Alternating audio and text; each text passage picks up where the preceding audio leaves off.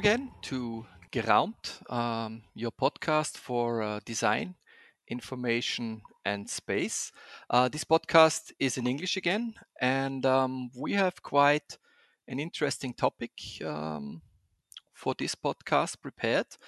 My name is Christian Lunger. I'm an experimental graphic designer, and uh, the topic for today has all to do about what I'm passionate about. It's about healthy city design and the healthy design city, the healthy city design conference that is taking place from 11th to 14th of October. And um, I have two talking partners for today's podcast, and I'm very excited to talk to them.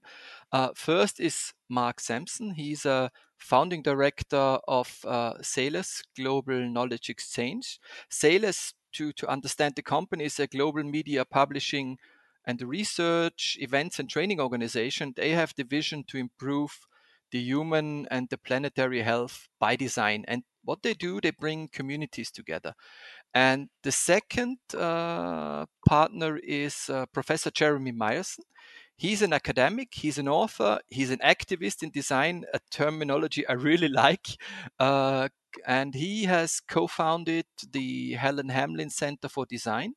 Uh, and he's quite dedicated as well to the topic of inclusive design, design thinking, and creative leadership. And there's a new book out uh, from him as well. It's called Designing a World for Everyone 30 Years of Inclusive Design.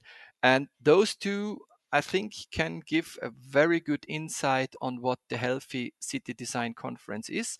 And we will talk, of course, about the, the underlying topic healthy design and cities. So, thank you very much for your time. I'm looking forward to talking to you. Um, we've agreed we'll start with um, what the Healthy City Design Conference is all about. Uh, basically, what are we looking forward to uh, listening in October? Thank you, Christian. Um, you know, it's delighted to uh, to have the opportunity to join you today, together with Jeremy, who who is our um, our, our, fabulous partner uh, with the Royal College of Art for for the Healthy City Design Congress. Um, so, so why did we launch Healthy City Design? We we launched it, I think, five years ago now. So this is the fifth edition of the congress. Um, it, it really was designed to really take on the work of Salus to another level. Um, particularly in relation to how we look at the relationship between designing for human and planetary health. We recognise that um, more and more people are living in urban environments, and urban health is really at the heart of um, how we move and develop and progress society.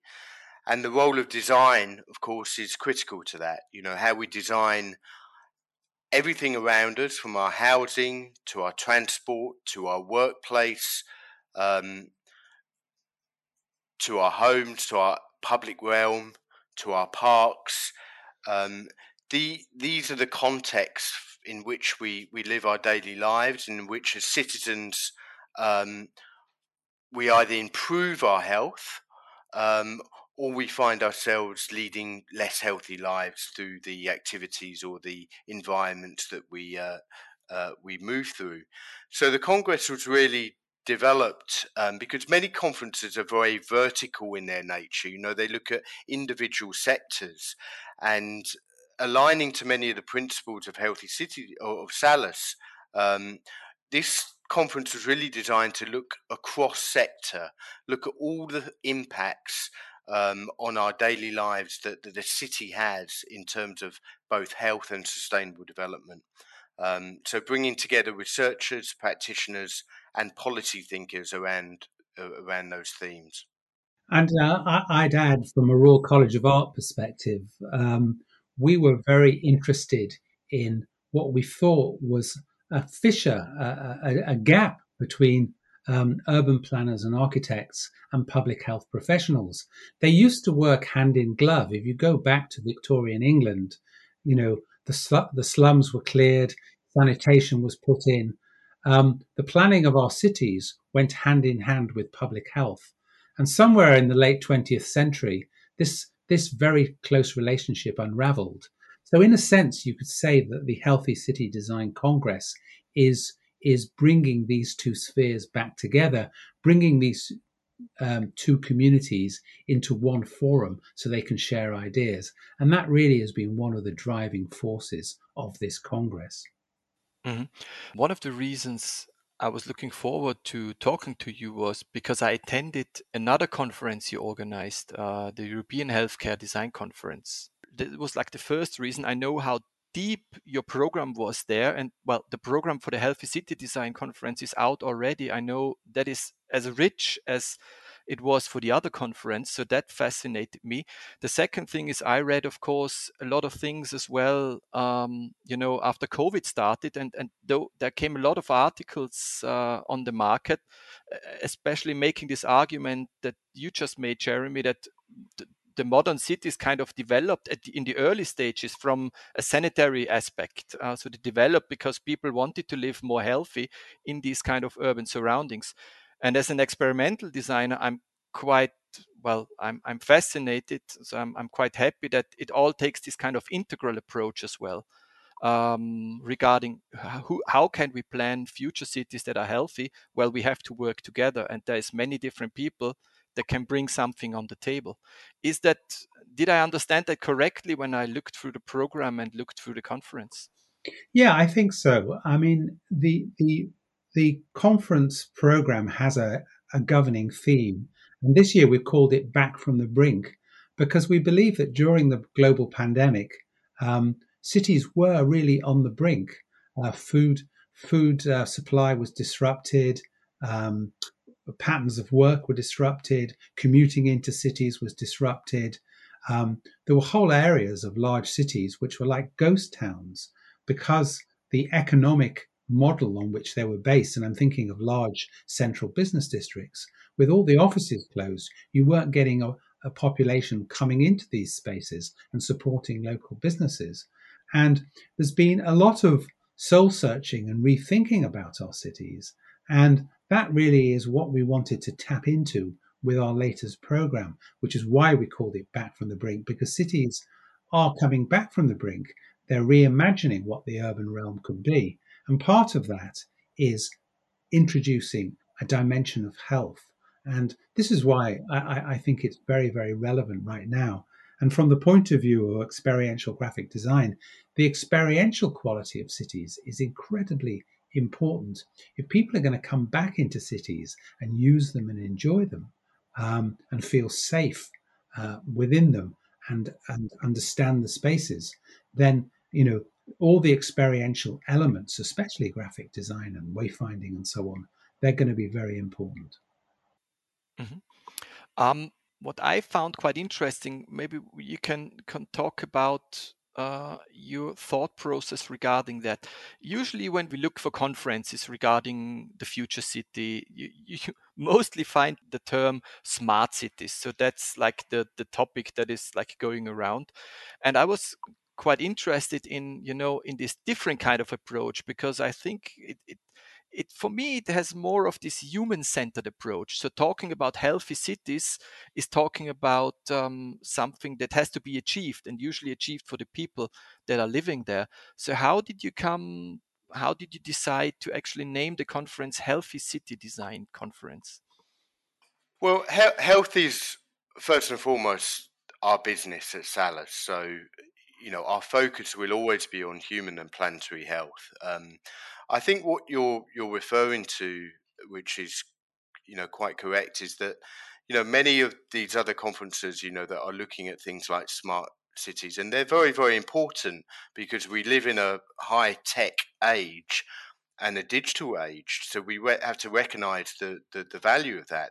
But digital and tech you know, are enablers. And in the end, it's health and quality of life that really should be our focus as, as societies because health is a resource that we all need.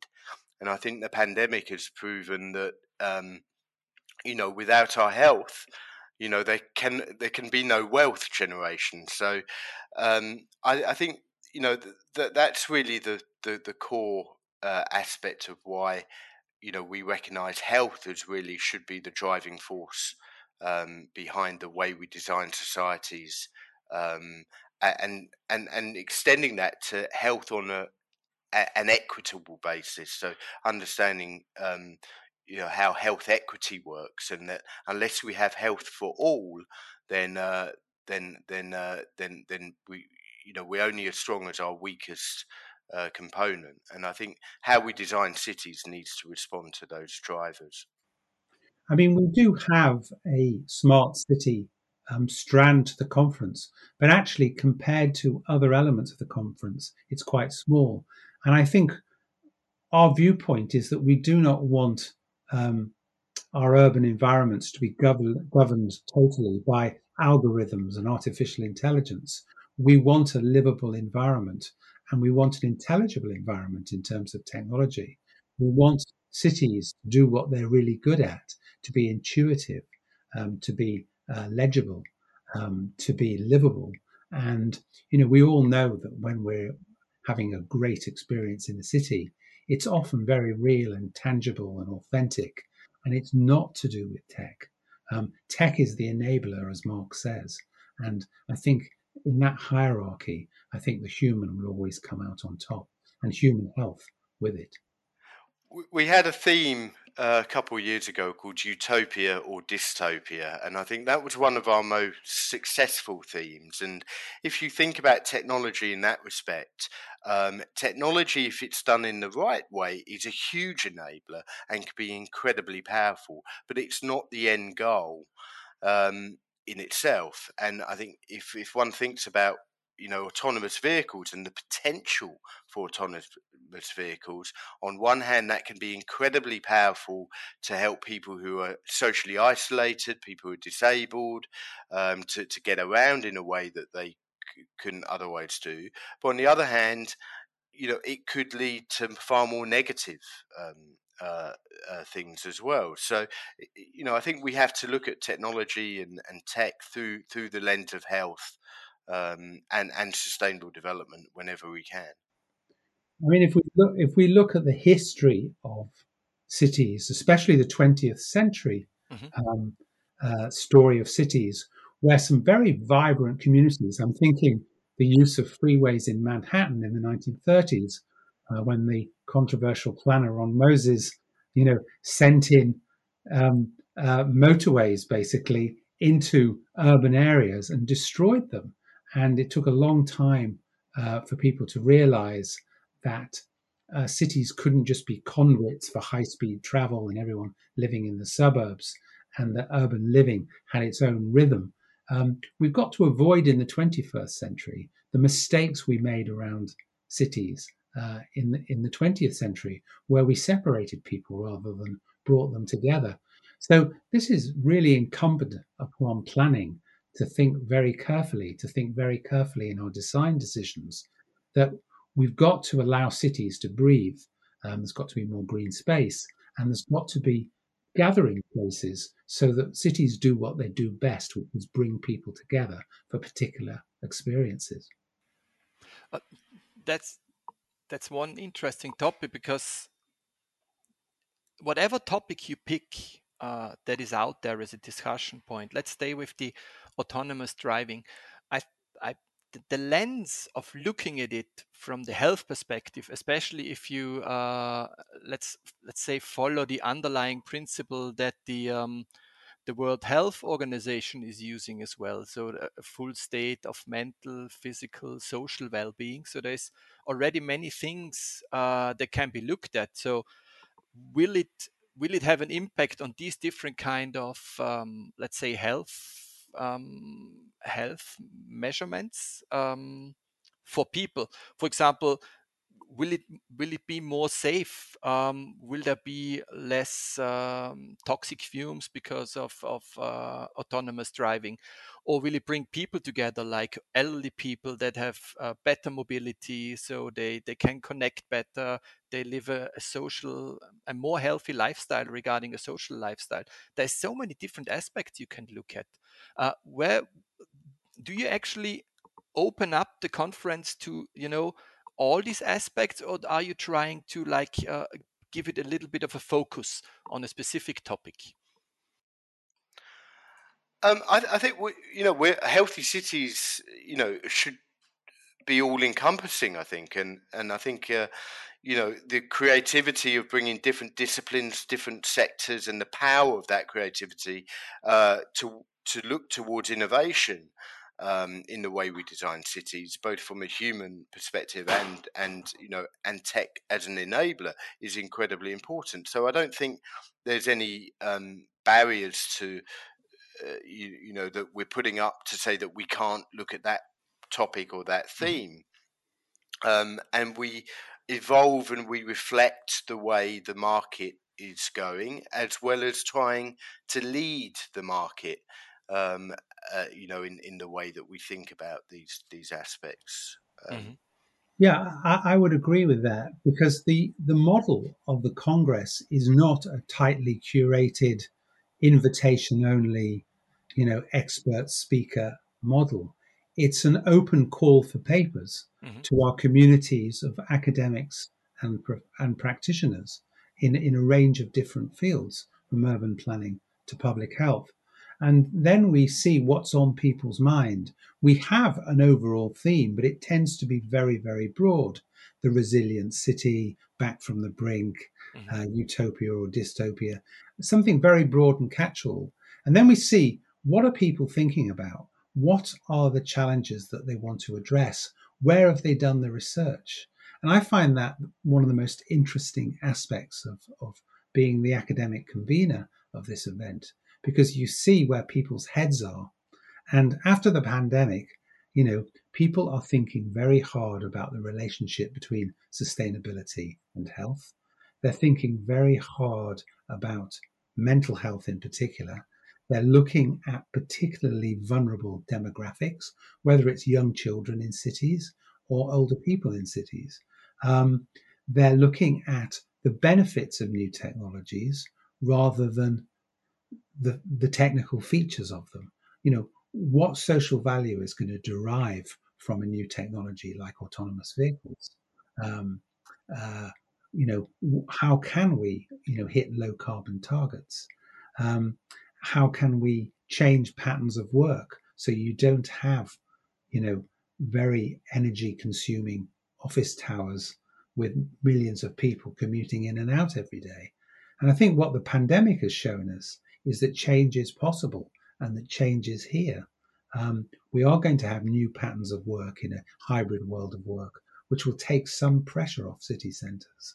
And we're going to have um, different ways of living and communicating and traveling, um, different patterns, different uses of the city. And I find that very um, encouraging, uh, to say the least.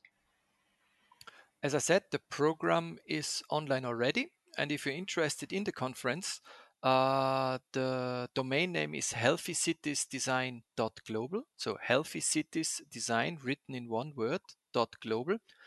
The conference itself will take place digitally. And although I think many of us are looking forward once we meet real people again during conferences, I still have to say uh, regarding my experience from the healthcare design conference, it is advan- advantageous uh, regarding your own time management. So it was really easy for me to just pick my my presentations that I was interested in and fit it into my work timetable. So that in itself, personally, I think that's quite healthy. I would like to to basically ask my finishing questions. They have something to do with health as well, because humor is quite healthy. There's a couple of studies out there. So, one of our closing questions is always uh, when was the last time you laughed full heartedly? Um, Mark, Jeremy, was there an instant you can share? Uh, pro- probably my son.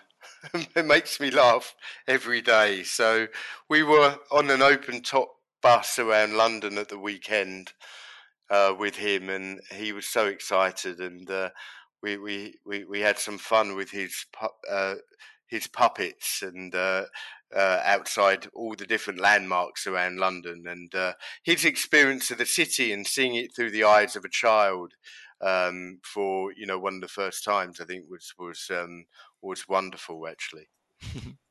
I think for me, um, my most recent full-hearted laugh was listening again to the great Tom Lehrer, the American satirist, now in his nineties, um, and some of his greatest work, including poisoning pigeons in the park. Oh. Which, is, which, is, a uh, uh, a different take on a day out in the city. Is there a web resource where we can read this specific article, or uh, do you have a book? Well, that, that basically leads over probably to to to the next final questions that we have uh, a reading tip for our listeners. So that sounds like a good reading tip. Anything by tom lehrer is a great reading tip. Mm-hmm. but i'd also add i've just read a book by rutger bregman called humankind a hopeful history.